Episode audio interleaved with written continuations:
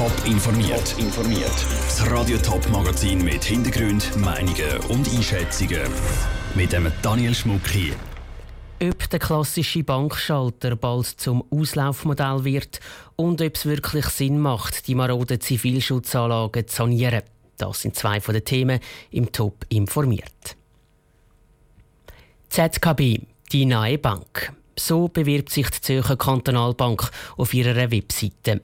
Für ein paar tausend Leute ist die ZKB aber bald nicht mehr so nah wie auch schon. Sie macht nämlich sieben Bankschalter zu, unter anderem auch Martalen und Zembrach.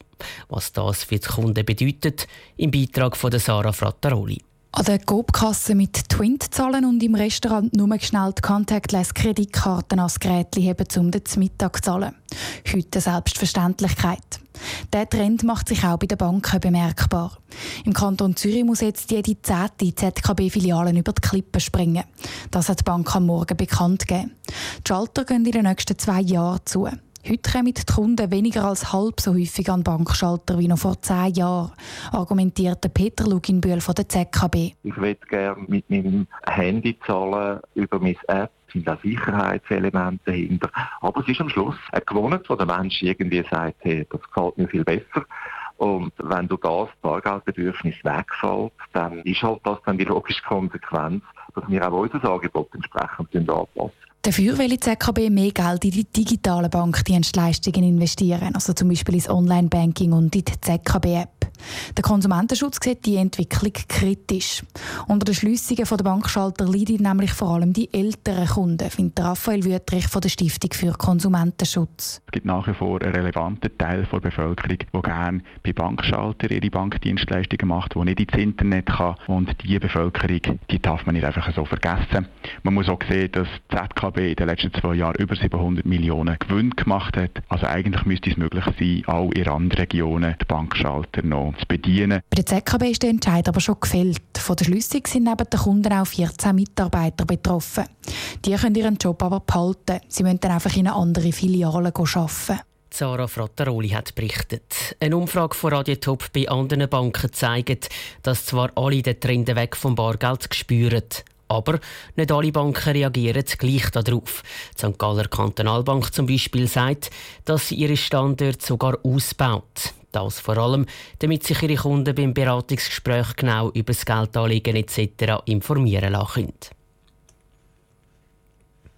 Schweizer Zivilschutzanlagen sind in einem katastrophalen Zustand.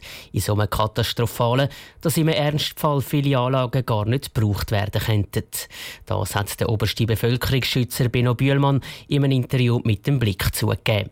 Darum sollte der Zivilschutz überarbeitet und gestärkt werden.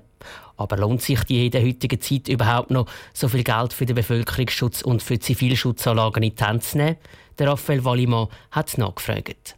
Für jede Schweizerin und jeden Schweizer soll es in einem Ernstfall einen Platz in einer Zivilschutzanlage haben. Das ist in den 60er Jahren beschlossen worden, wo die Gefahr von einem Atomkrieg noch allgegenwärtig war. Dass auf der Welt bald ein Atomkrieg ausbricht, glauben heutzutage die wenigsten. Trotzdem ist es wichtig, dass Zivilschutzanlagen unterhalten werden, sagt der St. Galler FDP-Nationalrat Walter Müller. Heute gäbe es andere Gefahren. Erdbeben, Atomunfall, es kann verschiedenste Szenarien geben, wo die Hochmobilität, die wir heute haben in der Gesellschaft, plötzlich kann gestört werden.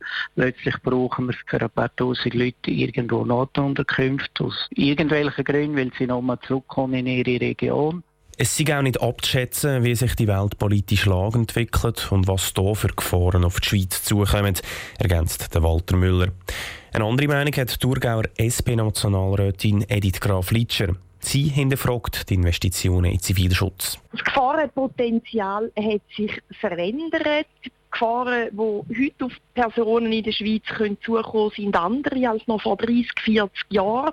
Und darum denke ich, ist es sinnvoll, wenn man sich genau überlegt, in welcher Form dass die Zivilschutzanlagen in Zukunft genutzt werden sollten. Viel wichtiger ist, dass ein gutes Kommunikationskonzept ausgearbeitet wird, meint Dedi Graf Litscher, so dass alle Menschen innerhalb von kürzester Zeit erreichbar sind und dass je nach Katastrophe die richtige Lösung gefunden wird. Die Politik dürfte sich künftig noch weiter mit dem Thema Bevölkerungsschutz beschäftigen. Der Bund wird das Bevölkerungsschutzgesetz anpassen. Durch würden auch auf Kantone zusätzliche Kosten zukommen. Der Beitrag von Raphael Wallimann. Der Zivilschutz hat nicht nur mit schlechten Anlagen zu kämpfen, sondern auch mit einem Personalmangel. Jedes Jahr fehlen nämlich über 1000 Zivilschützer, die für einen Ernstfall gewappnet wären. Top informiert, auch als Podcast. Mehr Informationen gibt es auf toponline.ch.